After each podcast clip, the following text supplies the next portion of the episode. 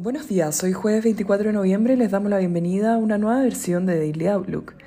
El tipo de cambio abre 910,20 pesos a la baja con respecto al cierre del día de ayer tras la publicación de las minutas de la Fed. Hoy esperamos un día de baja liquidez con Estados Unidos cerrando por el Día de Acción de Gracia, mientras Europa sube un 0,56% y Asia cerró con ganancias en el Nikkei y en el Hang Seng, aunque el CCI 300 de Shanghái retrocede ante el aumento de casos de COVID. El cobre sube un 0,5% mientras el petróleo retrocede un 0,38%. Las minutas de la Fed correspondientes a la reunión del 1 y 2 de noviembre mostraron a varios oficiales respaldando la necesidad de moderar la magnitud de alza de tasas, a pesar de que algunos miembros recalcaron la necesidad de tasas terminales mayores. El mercado tiene incorporado un 100% de probabilidades de un alza de 50 puntos base en la reunión de diciembre. Las probabilidades que ve la Fed de una recesión son 50-50 para el próximo año. Adicionalmente, ayer los datos del PMI mostraron mayores signos de contracción en la economía y las peticiones iniciales de desempleo sorprendieron al alza.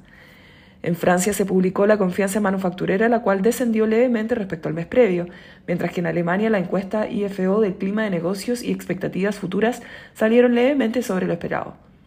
En el plano local, hoy tuvimos datos de índice de precios del productor, el cual aumentó un 2,1% en octubre luego de haber registrado una caída de 0,1% el mes previo. El tipo de cambio abre 910,20 pesos. Técnicamente la primera resistencia será en 919 y luego 905 y 901, mientras que al alza la resistencia estará en 921 y luego en 925 pesos.